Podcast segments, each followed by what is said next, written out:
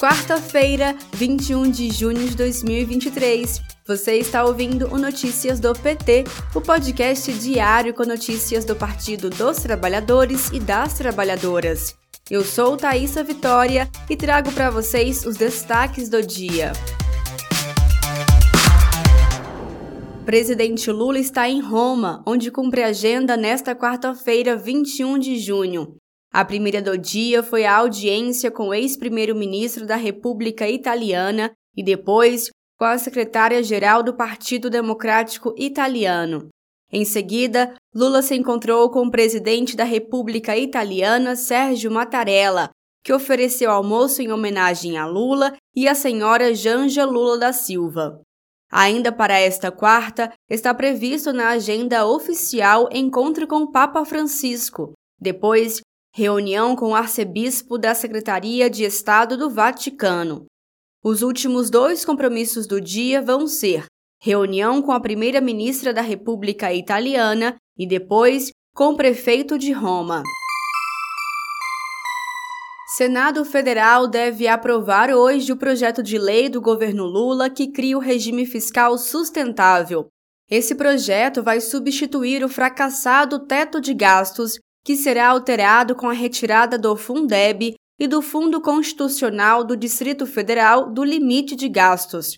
O parecer será apreciado em duas votações, pela manhã na Comissão de Assuntos Econômicos e à tarde no plenário.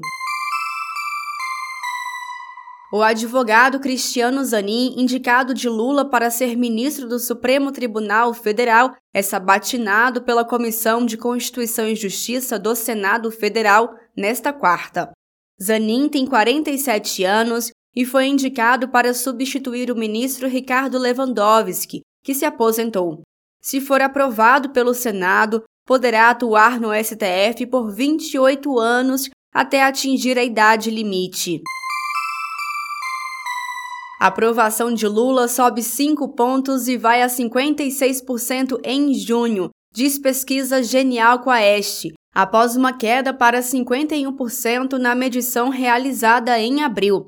Essa recuperação, que coloca a aprovação de Lula no mesmo patamar de fevereiro, quando foi feita a primeira pesquisa, é atribuída à melhora da percepção sobre a economia. Para 32% dos eleitores, a situação econômica melhorou nos últimos 12 meses. Emprego formal surpreende e analistas já revêem projeções, segundo o jornal Valor. Com exceção de 2020, quando a Covid afetou as estatísticas, a taxa de formalização do mercado de trabalho brasileiro é a maior desde 2016. A maior oferta de vagas ocorreu no primeiro semestre do governo Lula. Segundo o CAGED, Cadastro Geral de Empregados e Desempregados, a economia abriu quase 2 milhões de postos de trabalho com carteira assinada no setor privado nos últimos 12 meses até abril. Destes, 705 mil apenas nos quatro primeiros meses do ano.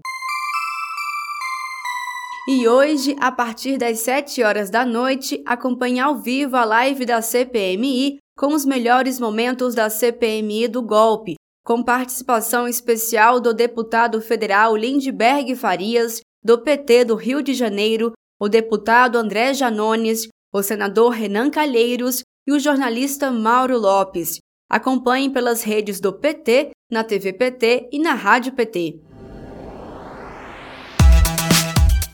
Este foi Notícias do PT. Ele é diário e está disponível na sua plataforma de áudio preferida.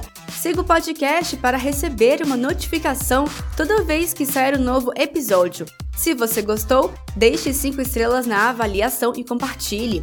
Você encontra mais notícias como estas no portal do PT, em pt.org.br. Muito obrigada pela sua companhia. Até amanhã!